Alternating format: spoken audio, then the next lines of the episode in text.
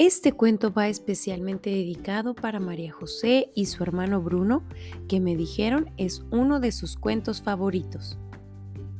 El lobo y los siete cabritos, una adaptación de Beatriz de las Heras del cuento de los hermanos Grimm. Hace mucho tiempo vivían en una acogedora casita siete cabritos y su mamá cabra. Eran muy felices todos juntos y los pequeños cabritos querían muchísimo a su mamá.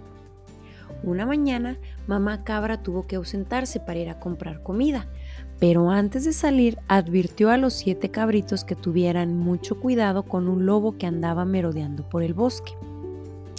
El lobo es muy astuto e intentará engañarles. Incluso puede que intente hacerse pasar por mí. Por eso es muy importante, no abran la puerta a nadie hasta que yo regrese a casa, insistió mamá cabra. Los siete cabritos escucharon atentos a su madre y le dijeron que podía irse tranquila, pues no abrirían la puerta a nadie. Dicho esto, los cabritos se pusieron a jugar su juego favorito, las escondidas. Al poco tiempo de irse mamá cabra, el lobo feroz se acercó a la casa. Ahora que están solos, seguro que puedo engañarlos para que me abran la puerta, pensó el malvado lobo. Toc, toc, toc, toc. Al oír la llamada, los siete cabritos dejaron de jugar y se acercaron a la puerta para ver quién podría ser. ¿Quién es? preguntó el mayor de los cabritos. Soy mamá, contestó el lobo. Abridme, hijos, que traigo la comida, continuó. Tú no eres nuestra madre, contestaron todos. Ella tiene una voz suave y delicada, y tu voz es ronca y deplorable. Márchate, lobo mentiroso. El lobo se enfadó muchísimo por no haber conseguido engañarles, así que tramó un malvado plan.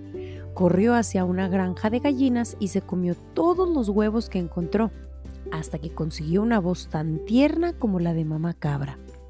Rápidamente, para evitar perder esa terciopelada voz, se dirigió a la casa de los siete cabritos. Toc, toc, toc, toc. ¿Quién llama? preguntó el hermano mayor. Soy yo, vuestra madre. Abridme para que pueda entrar con toda esta comida, dijo el temible lobo. Mm, los cabritos tenían duda, pues, aunque la voz era muy parecida a la de su madre, no estaban totalmente seguros. Enséñanos una patita por la rendija de la puerta, dijeron los cabritos.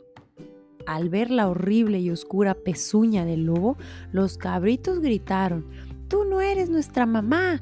Ella tiene las patitas blancas y suaves, pero las tuyas son oscuras y estropajosas. Largo de nuestra casa, malvado lobo. El lobo, más enfadado aún, se fue refunfuñando hacia un molino que había cerca de la casa de los cabritos. Una vez ahí, entró sin ser visto y se embadurnó las patas de harina para sacarlas blancas y de aspecto delicado. Regresó lo más rápido que pudo a la casa de los cabritos y volvió a llamar la puerta con impaciencia. Toc, toc, toc, toc, toc. Los cabritos que estaban jugando a las escondidas salieron para comprobar quién llamaba a la puerta. Salieron todos, excepto el pequeño de los siete, que se había quedado escondido en la caja del reloj y no podía salir. ¿Quién es? preguntaron los cabritos.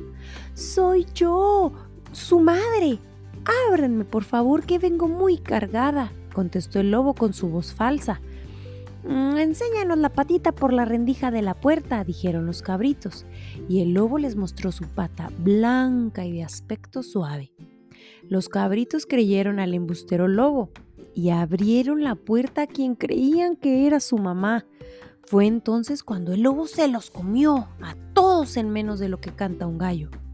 Con la barriga llena, el lobo se fue a echar la siesta para reposar la comida. Un poco después llegó casa mamá cabra y encontró todo destrozado y sin ningún rastro de sus siete hijos. La pobre cabra comenzó a llorar desconsolada, pero entonces el pequeño cabrito le llamó desde, su escondite. Mami, mami, sácame de aquí, estoy en la caja del reloj. El pequeñín le contó todo lo sucedido y mamá cabra decidió salir en busca del malvado lobo. Pronto lo vieron tirado, acostado con su enorme panza bajo la sombra de un sol. Entonces Mamá Cabra pudo ver que algo se movía en la tripa de la fiera y mandó al pequeñín en busca de unas tijeras, aguja e hilo.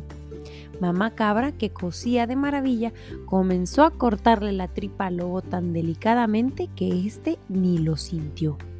Entonces los cabritos empezaron a salir de uno por uno, aún con el susto. Mamá cabra rellenó la tripa del lobo con un montón de piedras pesadas y volvió a coserla para que no se diera cuenta del cambio. La familia, llena de felicidad por volver a estar todos juntos y a salvo, se marchó a su casa. Los cabritos aprendieron que no deben de confiar en nadie, aunque a simple vista puedan aparentar ser buenos y amables, nunca más hicieron caso a ningún extraño. ¿Y ¿Y el lobo? ¿Qué habrá sido del malvado lobo? Pues dicen por ahí que desde aquel día sufre de indigestión y ahora solo puede tomar infusión de hierbas y miel. Y colorín colorado, este cuento se ha terminado.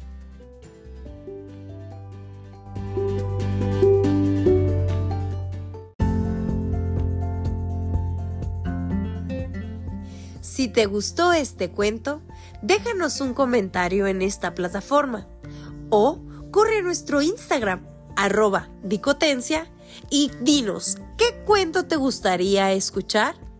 Muchísimas gracias por pasar por la dicotencia. ¡Hasta luego!